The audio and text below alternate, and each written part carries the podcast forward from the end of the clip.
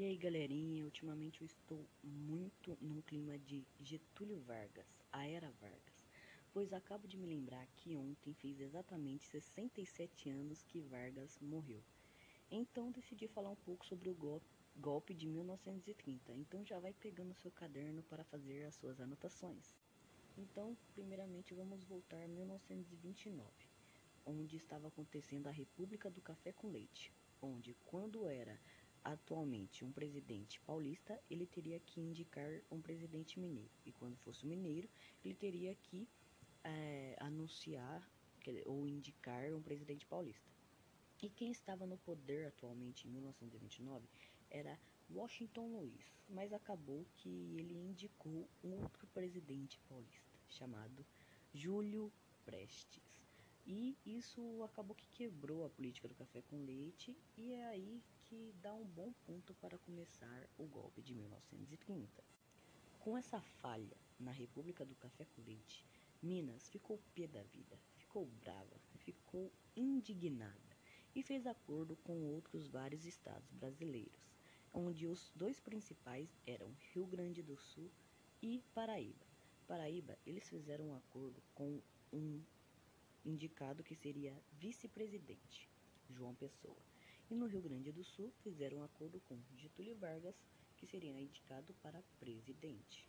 Bom, é sempre bom destacar dois pontos onde também nesse meio tinha Luiz Carlos Prestes, que era um político comunista que estava voltando da Europa, traduzindo.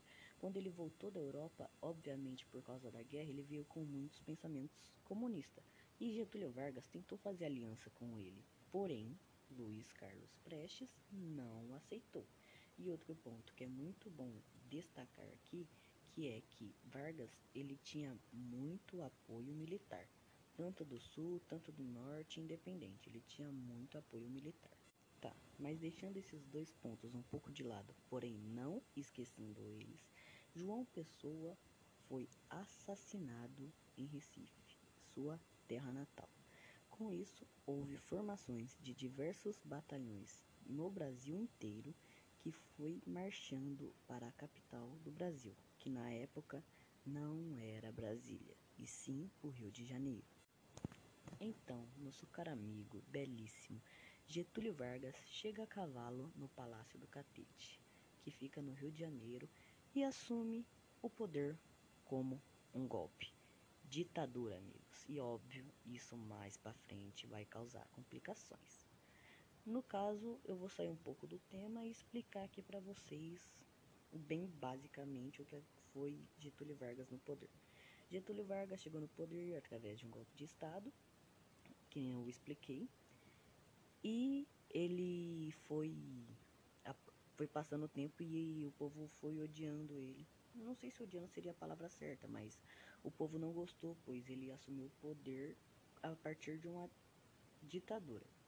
E o que o povo queria era democracia. Eles queriam participar das ele eleições. Então a UNE, Universidade Nacional do Estudo, fez vários pro protestos e pressões ao presidente Getúlio Vargas, que ressentiu o contrato. Bom, com a saída de Getúlio Vargas do poder, quem assume é nosso formoso general Eurico Gaspar Dutra. E aí ele ficou o tempo certo de ser de presidente e quem assumiu após votos e sendo amado pela população brasileira é ele, Getúlio Vargas. E esse e essa presidência dele durou até 1956. É isso então, obrigado por ouvir o podcast até o final.